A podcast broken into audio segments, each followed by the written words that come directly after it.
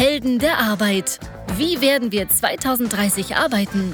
Der Podcast zur Zukunft der Arbeitswelt von Daniel Schaffelt und René Tillmann. Einen wunderschönen guten Morgen, liebe Heldinnen und Helden der Arbeit und einen wunderschönen guten Morgen, René. Ja, einen wunderschönen guten Morgen, lieber Daniel. Ich steig direkt mal ein. Weißt du, wer den Vogel abgeschossen hat? Ähm, oh, Schützenfest in Herzebochel ist erst in zwei Wochen, deswegen weiß ich noch nicht. Wo haben wir denn Herzebochel? Ach, das hatten wir schon mal. Da komme ich her. Ja, ja. Ich, hab, ich, ich pack das immer unter Borken.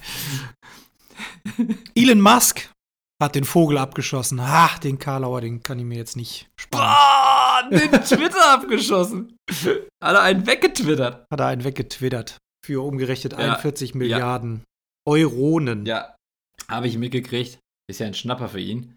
Ich habe ja mitgekriegt, dass er mittlerweile der tatsächlich reichste Mensch der Welt ist.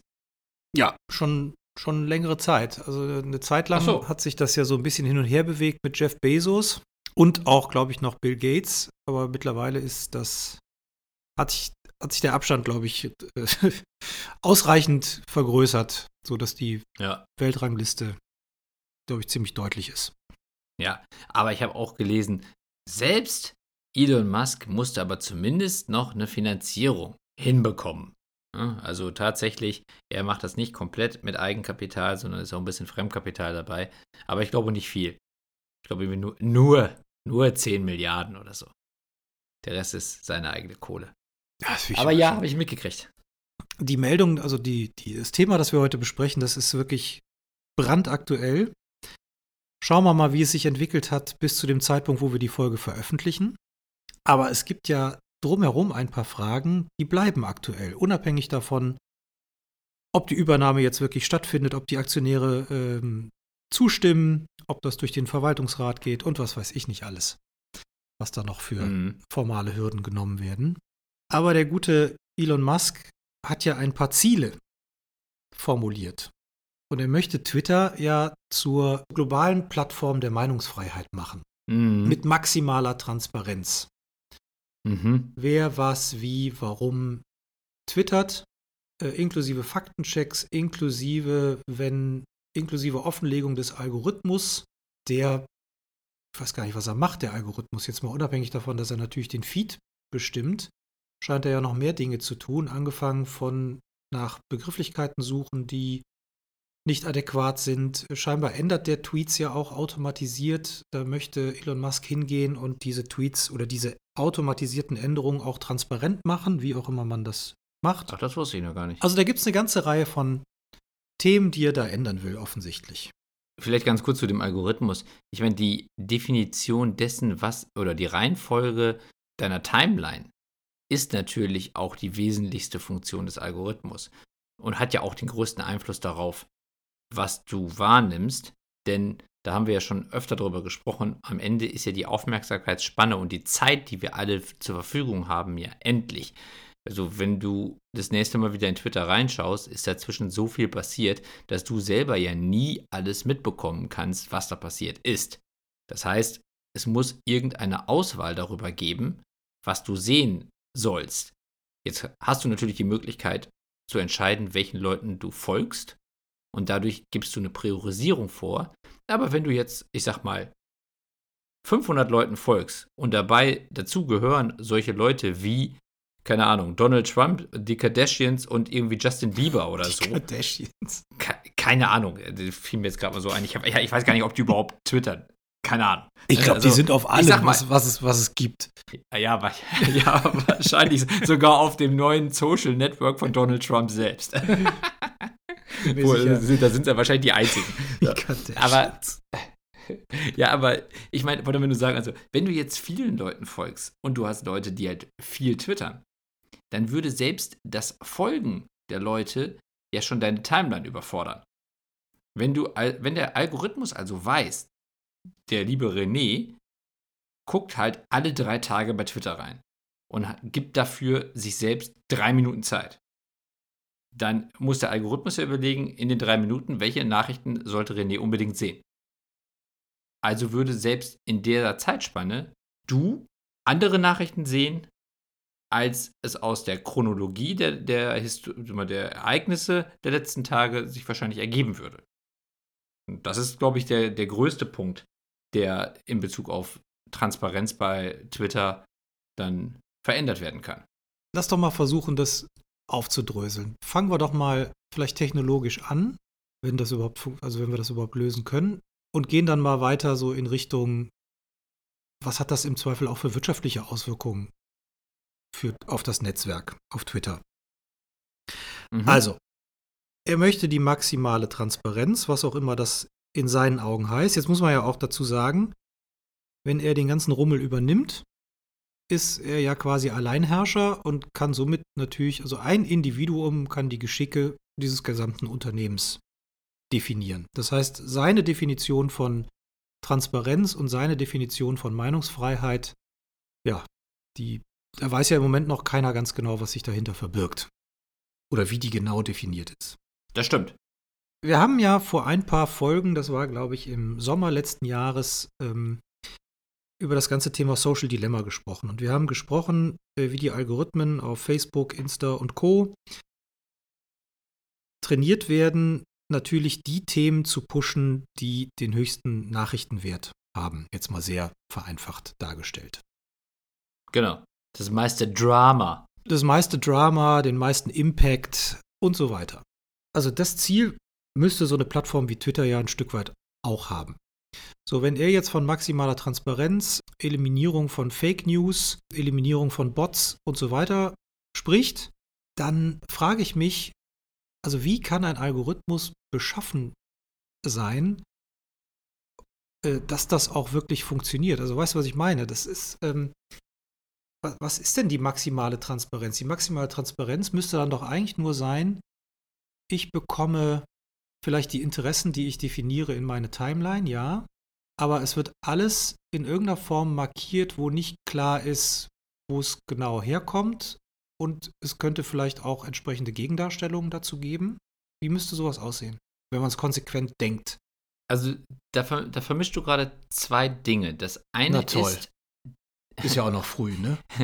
ja, ist ja noch früh, ist auch kein Problem. Also die zwei Dinge, die du da gerade ansprichst, sind auf der einen Seite die Frage, was ich sehe, und das andere ist, wie es mir erklärt wird. Das sind aber zwei Dinge, die unabhängig voneinander betrachtet werden können. Also fangen wir mal mit dem zweiten Punkt an. Also du hast ja gerade gesagt, sowas wie zum Beispiel, also, dass es eingeordnet wird oder dass da irgendwie Fakten gecheckt werden oder dass da halt irgendwie die, die Konversationen dahinter irgendwie aufgezeigt werden. Das ist ja eigentlich erstmal nur eine Einordnung dessen, was ich sehe vielleicht angereichert um eine Drittmeinung, die dann irgendeine Form von Autorität darstellt, die mir dann sagt, das ist glaubwürdig. Also zum Beispiel der Twitter-Faktenchecker oder so. Ne? Das wäre aber etwas, was ja nur die Frage darstellt, glaube ich das, was ich sehe. Die andere Frage, die du quasi vorher angesprochen hast, ist ja die Frage, was ich überhaupt sehe. Mhm. Also ich muss ja erstmal überhaupt zu dem Inhalt kommen, damit ich ihn danach einordnen kann. So, und du hast ja gefragt, wie muss eigentlich ein Algorithmus aussehen, damit er transparent ist? Genau. Die, die einfachste Antwort wäre, du hast keinen Algorithmus. Ja, äh, genau, das, war, das ist nämlich auch mal, muss der mir nicht eigentlich alles zeigen, was chronologisch reinkommt? Ja, also das wäre die einfachste Form von Transparenz. Denn es würde bedeuten, niemand wird vorgezogen. Ja. Keine Nachricht wird bevorteilt oder benachteiligt genau. im Vergleich zu anderen. Genau. Und ein Justin Bieber oder. Die äh, Kardashians, bleiben wir mal dabei. Ja, oder meinetwegen die Kardashians. Ich weiß nicht, wie viele Follower die haben. Aber mhm. ich sag mal, wenn du jetzt zum Beispiel als, als Twitter-Algorithmus aktuell sicherlich die Anzahl der Follower als Maßstab für die Relevanz der Nachrichten betrachtest, dann würde es ja bedeuten, dass jemand mit vielen Followern in der Regel noch leichter mehr Follower bekommt, weil die Nachrichten auch den Leuten, die ihm nicht folgen oder ihr nicht folgen, trotzdem wahrscheinlich höher gewertet werden. So, und damit ist es am Ende immer so, ein, so eine Art Teufelskreis, vielleicht auch im positiven Sinne, je nachdem, wie man es nimmt. Ne? Oder es gibt diesen schönen Spruch, der Teufel scheißt auf den größten Haufen. Ne? Diejenigen, die eh schon gut unterwegs sind, bekommen halt noch mehr Reichweite. Und wenn du das einfach rausnähmest, würde der Justin Bieber oder die Kim Kardashian. Die hat übrigens 72 Millionen Follower auf Twitter. Oh, damit dürfte sie sehr weit vorne sein. Ich glaube, Elon Musk hat noch mehr. Selber. Hat 80. Ja. Aber, und, und Justin Bieber, wenn du gerade dabei bist? Da, danach bist du übrigens bei dem Bot auch als Glamour-süchtig irgendwie eingeordnet. Äh, so, Justin Bieber hat. Oh! Da hast du aber wirklich dreimal ins Schwarze getroffen, ne? Justin Bieber, Kim Kardashian, ja gut, Elon Musk, eh klar. 114 Millionen. Ja, aber ähm, ich glaube, Selena Gomez hat irgendwie 180 oder so.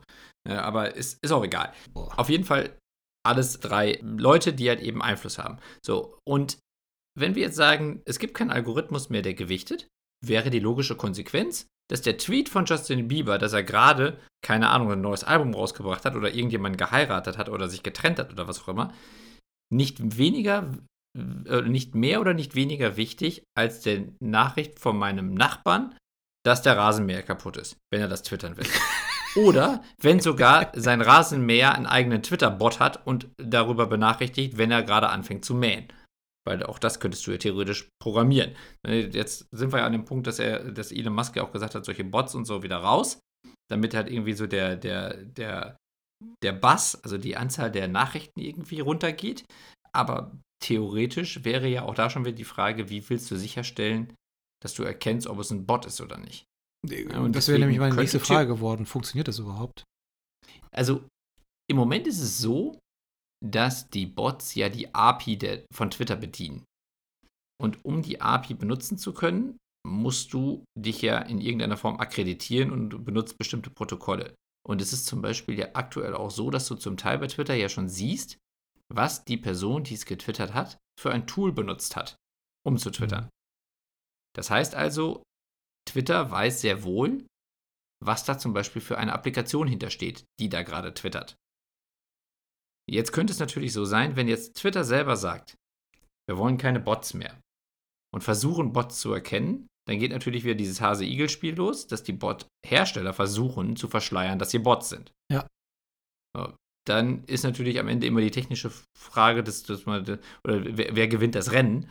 Das lässt sich schwer beantworten. Aber grundsätzlich könnte man natürlich erstmal zum Beispiel hingehen und sagen, wir machen keine API mehr, die bei Twitter schreiben darf. Du kannst nur noch schreiben bei Twitter über den Twitter-Client.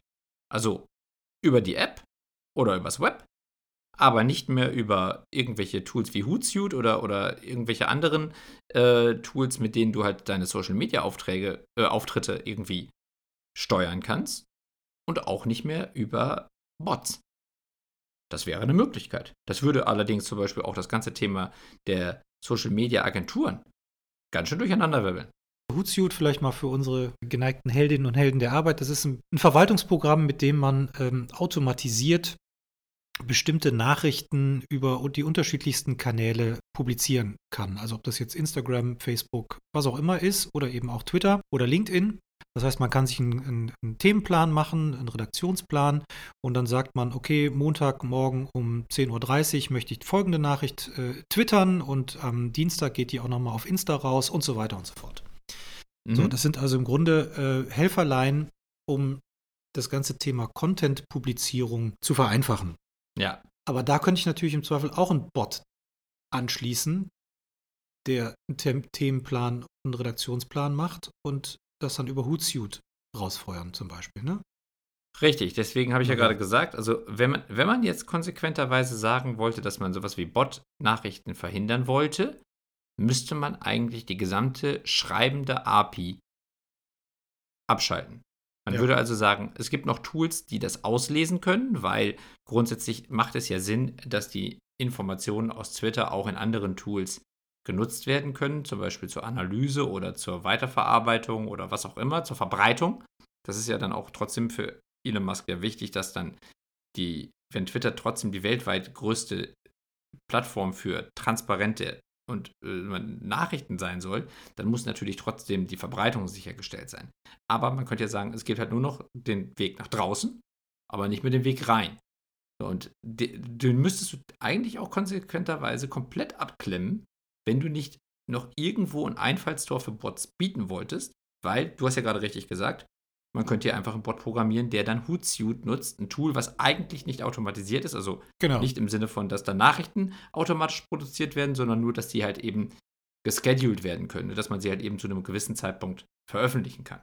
Aber die Verbreitung der Nachrichten selbst könnte natürlich auch, oder die Erstellung der Nachrichten selbst könnte natürlich auch wieder durch einen Bot erfolgen. Ja. Also müsste auch Hootsuite abgeklemmt werden, genauso wie jedes andere Tool.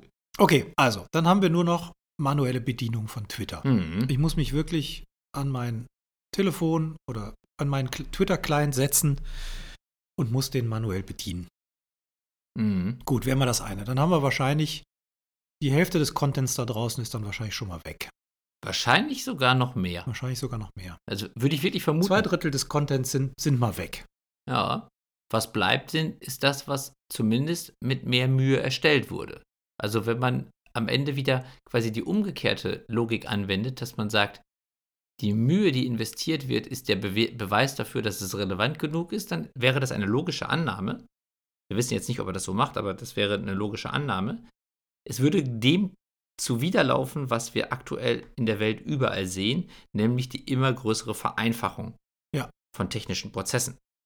Ja, aber also die immer größere Vereinfachung von Botschaften im Allgemeinen. Ne? Also das kann man ja technologisch sehen, das kann man politisch sehen, das kann man gesellschaftlich sehen. Das ganze Thema Du meinst Vereinfachung- inhaltlich, mhm. Äh, genau, inhaltlich. Ähm, Mhm. Die inhaltliche Vereinfachung.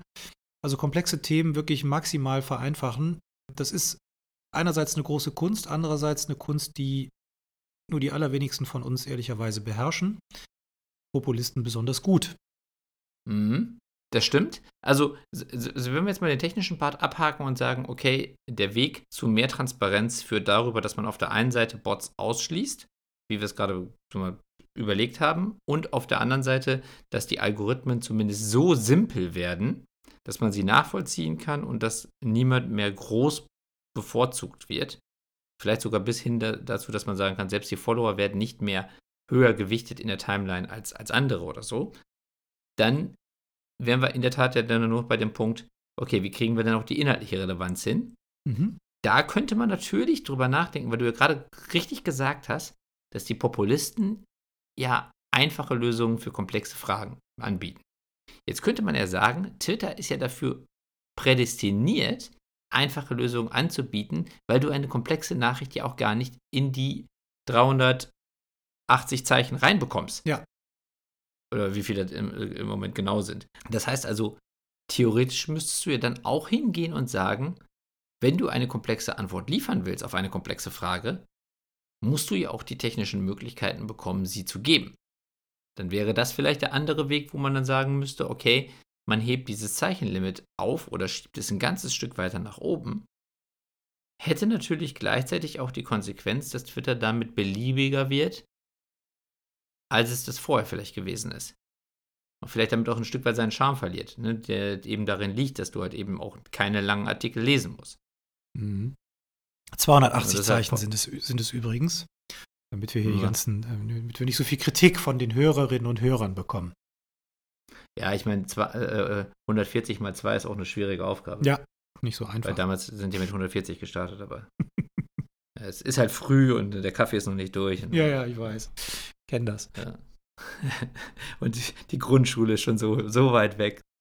Ja, aber die Frage ist natürlich, wie dann Elon Musk Twitter in der, mal, in der Ausrichtung verändern will. Also wie, wie nachhaltig er das machen will oder wie radikal.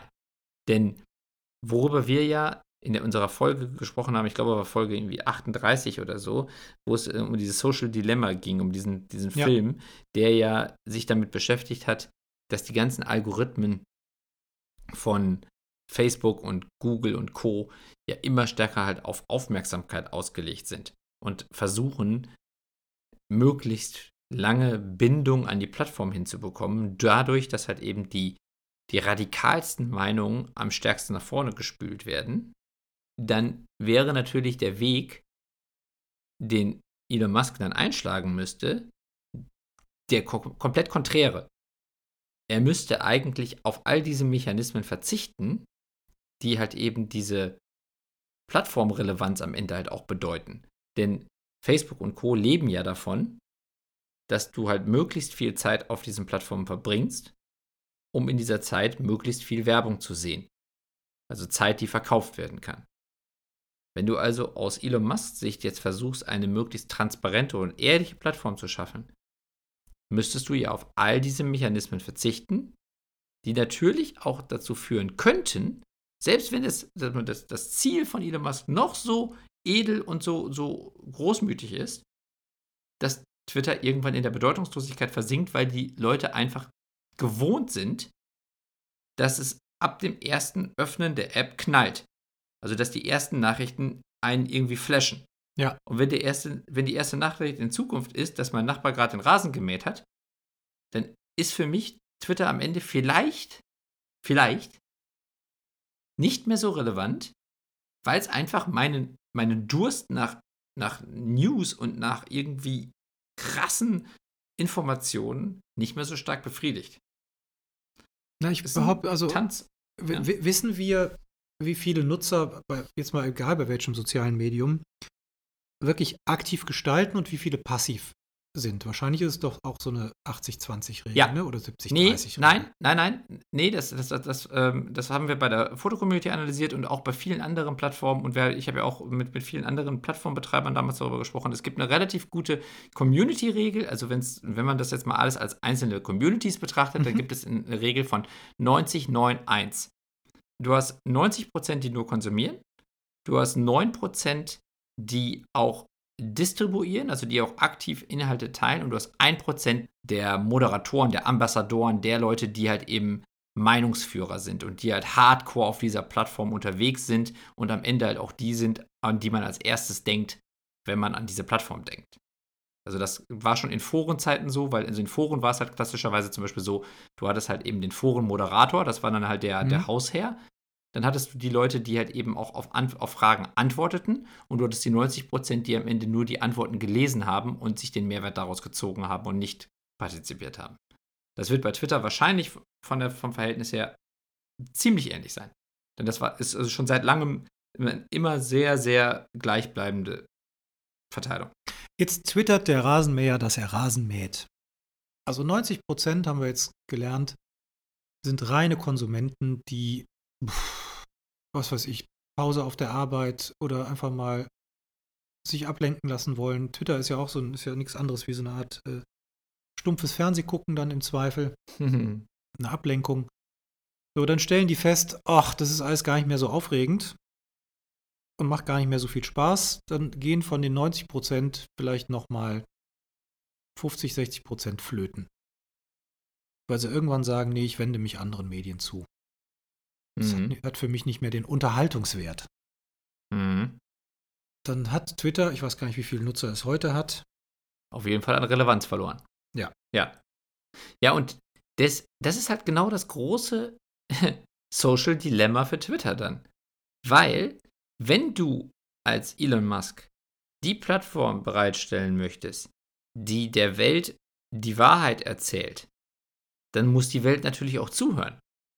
Wenn sie das nicht mehr tut, dann ist das, wie gesagt, ein hehres Ziel, aber du verschwindest irgendwann in der Bedeutungslosigkeit. Ja. Es wird am Ende dann nur noch so sein, dass Redaktionen diese Plattform nutzen, um halt eben Informationen zu erhalten. Und dann müssen die Redaktionen diese Nachrichten verteilen und dann bist du am Ende wieder dabei, dass jeder sich seine Lieblingsredaktion ausgesucht hat und wenn deine Lieblingsredaktion diese Nachricht nicht teilt, kriegst du es auch wieder nicht mit oder du traust den Medien wieder nicht oder was auch immer. Dann bist du am Ende so eine Art besseres Flipboard, ne? Oder Readly oder wie das dann heißt. Ne, Readly ist es, glaube ich, nicht Flipboard. Also sprich so ein, so ein Aggregator von allen möglichen Redaktionscontent, Magazinen, Tageszeitungen, Fachzeitschriften etc. Ja, fast sogar noch eher, also du bist ja trotzdem der, die originäre Quelle. Also Flipboard hat ja keine eigene Redaktion, aber ähm, du, mhm. du, du hättest ja schon noch originären Content. Das Problem ist nur, dass keiner mehr direkt nachschaut. Du bist also auf Flipboard und Co. angewiesen, damit es überhaupt noch jemand mitkriegt. Ja. Aber es ist am Ende das gleiche Problem. Das Problem in der heutigen Zeit als Plattform ist es, dass du fast schon darauf angewiesen bist, dieses Spiel mitzuspielen, um relevant zu bleiben, denn selbst wenn, wenn jemand zehn Jahre Hardcore-Twitter-Fan war, wenn jetzt der Mechanismus sich so verändert, dass diese Person sich danach bei Twitter nicht mehr zu Hause fühlt, ob sie es begründen kann oder nicht, oder ob es einfach nur so eine ganz, ganz versteckte irgendwie Unzufriedenheit ist, die sich auf einmal ergibt. Ist aber egal, denn es gibt 100 Alternativen und es wird noch viel mehr Alternativen geben, weil es wird viel mehr Wettbewerber jetzt geben, die in den nächsten äh, Monaten aus dem Boden schießen, die dann versuchen, den Platz einzunehmen und genau den gleichen Kram wieder zu machen, den Twitter vorher gemacht hat. Also Stand heute hat Twitter um die 290, 300 Millionen aktive Nutzer pro Tag. Oh, das ist eine Menge. Genau, das ist eine Menge weltweit. Mhm. Klar. Das erodiert ja nicht von heute auf morgen. Also angenommen, das wäre genauso, wie, wie wir das jetzt beschreiben, dann würde es erodieren über die kommenden Jahre. So, und dann sind irgendwann nur noch, weiß ich nicht, 100 Millionen, 80 Millionen unterwegs, global. Ist dann auf verschiedene Länder runtergebrochen, dann nicht mehr so wahnsinnig viel. Ja, und es ist ja immer auch die Frage, wenn du den Anspruch hast, dass du das globale, ehrliche Nachrichtenboard bist, dann spekulierst du ja darauf, dass du die Leute erreichst, die diese Nachrichten auch brauchen. Ja. Das sind aber wahrscheinlich gerade diejenigen, die als allererstes dann sich abwenden. Oder andersrum, vielleicht bleiben die, die die Nachrichten brauchen oder auch sie wirklich konsumieren wollen, aber du erreichst die breite Mehrheit nicht mehr und die Masse nicht mehr, die am Ende sich aber eine Meinung bildet und der, der am Ende Politiker folgen müssen. Und erst dann, wenn du es schaffst, durch ehrliche Nachrichten eine Meinung in der Bevölkerung zu erzeugen, der dann auch demokratisch äh, gewählte Politiker folgen müssen, weil sie sonst um die Wiederwahl fürchten. Erst dann hast du ja wirklich die Macht, etwas zu verändern. Und das ist genau die Gefahr, dass du diese Macht, die Twitter vielleicht jetzt gerade hat, oder auch jetzt ist schon, ist schon die Frage, ob sie die wirklich hat, weil 390 Millionen ist zwar viel, aber ist gemessen an der Be Bevölkerung, an dem Anteil in jeder, mal, in jedem Land auch immer noch nur ein kleiner Teil.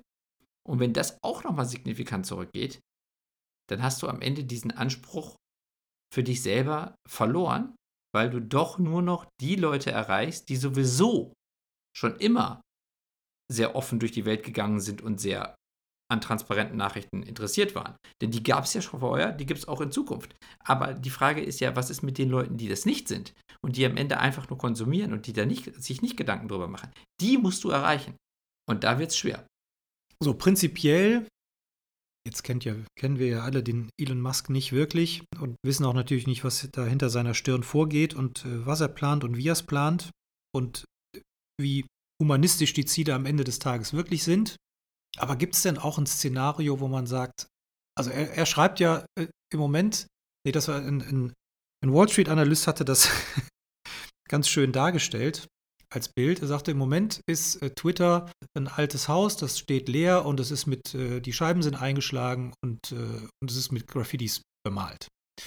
So, und äh, Elon Musk oh. rückt jetzt, ja, und Elon Musk rückt jetzt an mit dem großen Renovierungstrupp und macht das Haus größer und bunter und schöner und haucht ihm wieder Leben ein. Weil er neue Features installieren lässt, weil, weil, weil die ganzen Themen stattfinden, die wir da eben besprochen haben. Mehr Transparenz, ähm, Bots abstellen, ja. etc. Wie könnte denn ein Szenario aus sein, was auch, was sich möglicherweise auch positiv auswirkt? Also im Moment glauben wir ja, dass es sich vermutlich negativ auswirkt, noch nicht mal, weil die weil die Ziele schlecht sind, die Elon Musk hat, sondern weil die Gesellschaft wahrscheinlich nicht so funktioniert, wie man sich das wünscht. Genau.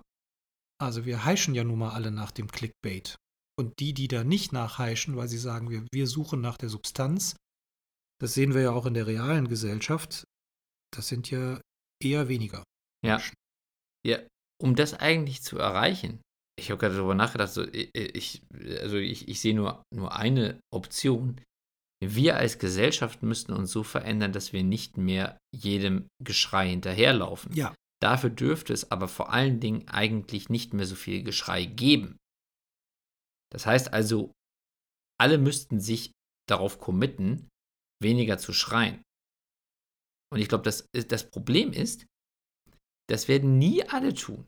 Selbst wenn es tatsächlich so wäre, dass Elon Musk jetzt der die Grundlage dafür bildet, dass alle sich, selbst die Bildzeitung zum Beispiel, sich zusammenreißen und nicht mehr so viel rumschreien, dann würdest du ja gerade diese, diese Stille, die du erzeugst, würde ja für die Populisten, die sich nicht an sowas halten, ja noch viel mehr Plattform bieten, um mehr Sichtbarkeit zu kriegen. Das heißt also, unterm Strich wird es wahrscheinlich nie funktionieren.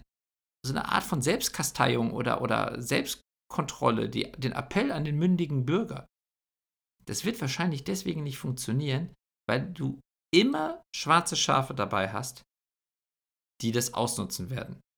Und denen hilfst du eigentlich nur. Deswegen, ich, also ich sehe im Moment. Also mir fehlt da auch glaube, die Fantasie. Ja. Aktuell. Weil wir Menschen einfach so sind. Ne? Also das ist ja das Blöde. Also viele Konzepte, so auch irgendwie der, der, der Demokratie und äh, also viele gute Konzepte appellieren ja eigentlich immer an diesen mündigen Bürger. Und das Problem ist ja, dass es den in vielen Fällen nicht so wirklich gibt, weil ja. er halt eben nicht voll informiert ist, weil er eben nicht nur rationale Entscheidungen trifft.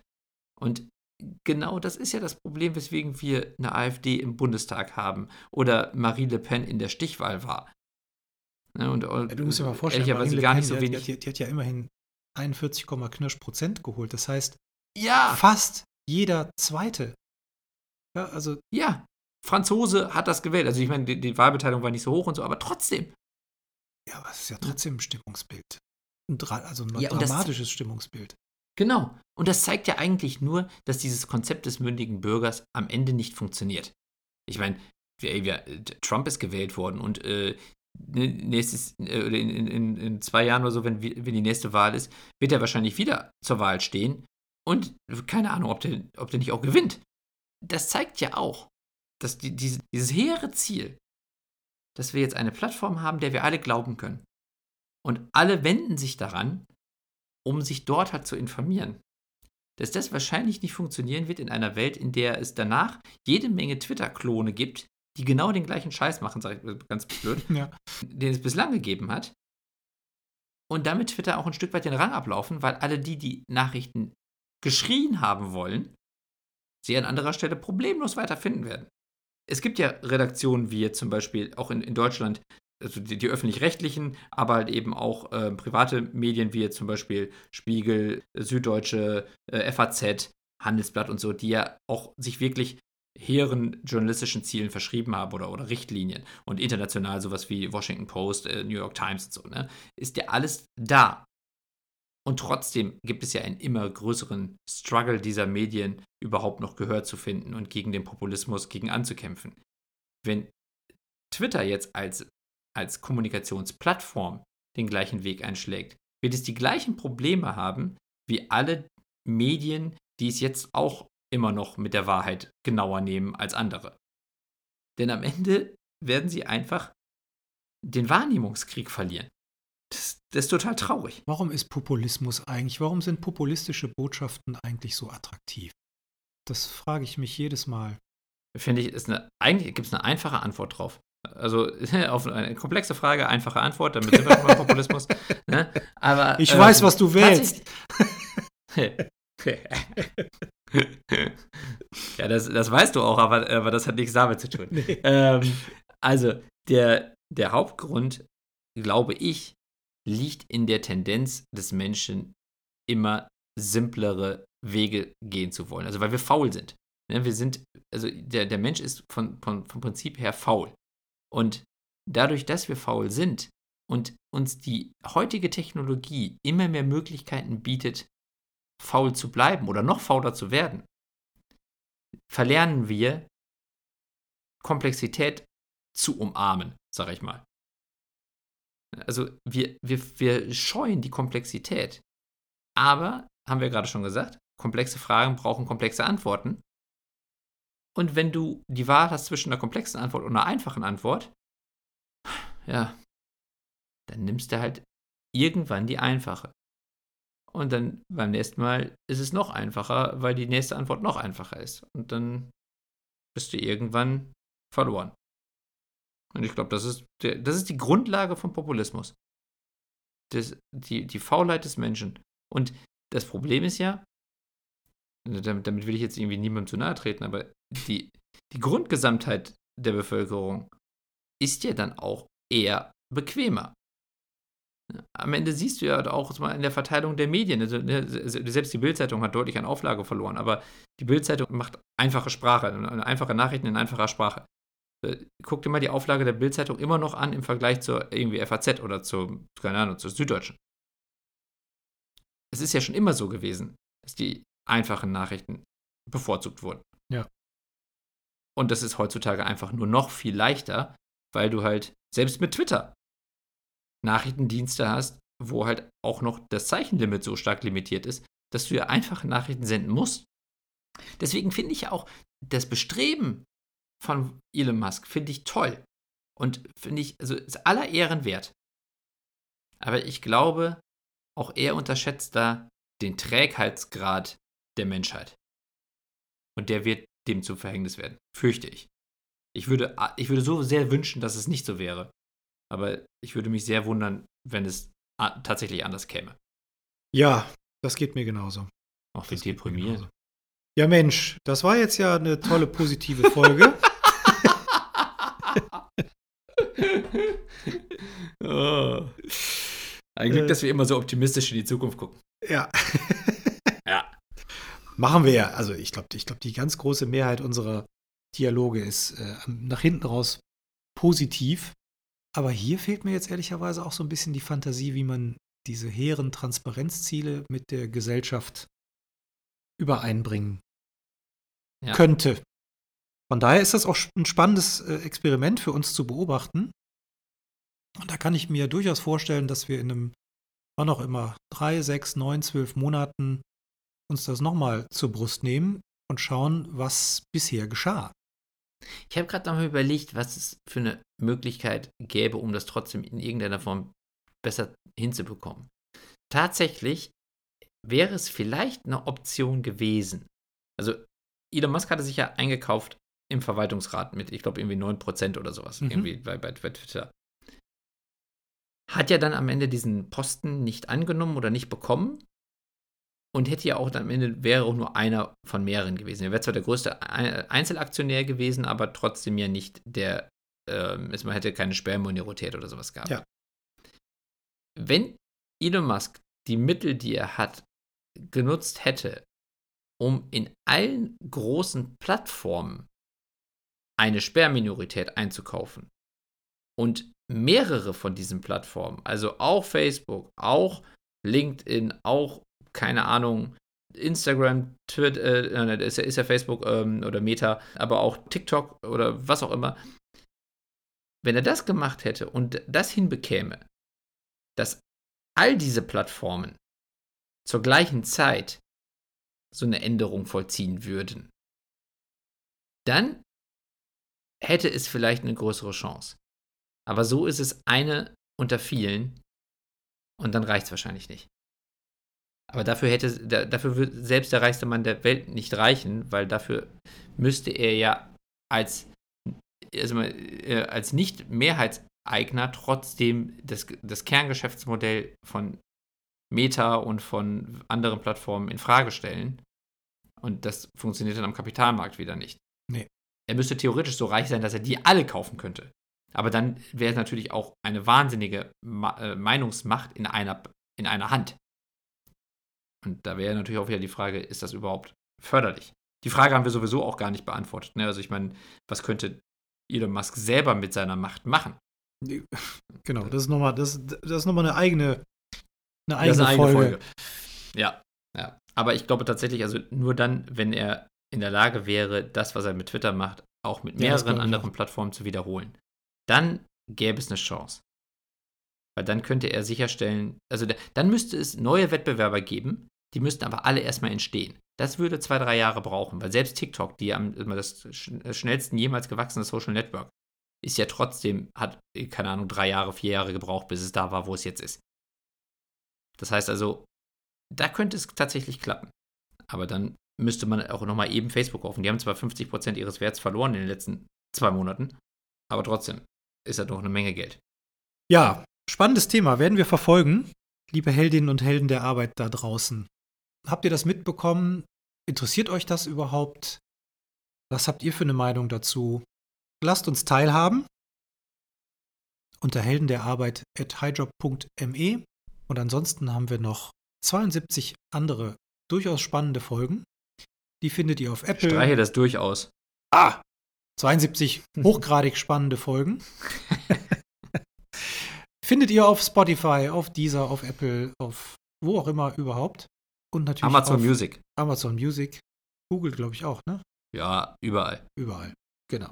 Findet ihr aber auch unter heldenderarbeit.me. Gehabt euch wohl, ihr Lieben da draußen. Habt eine schöne Woche, macht's gut. Ciao, ciao. Tschüss. Das war eine weitere Episode der Helden der Arbeit von Daniel Schaffelt und René Tillmann. Das hat dir gefallen? Dann abonniere uns jetzt, um keine Folge zu verpassen. Weitere Infos findest du auf www.heldenderarbeit.me. Ach ja, eine Bewertung wäre ein Träumchen.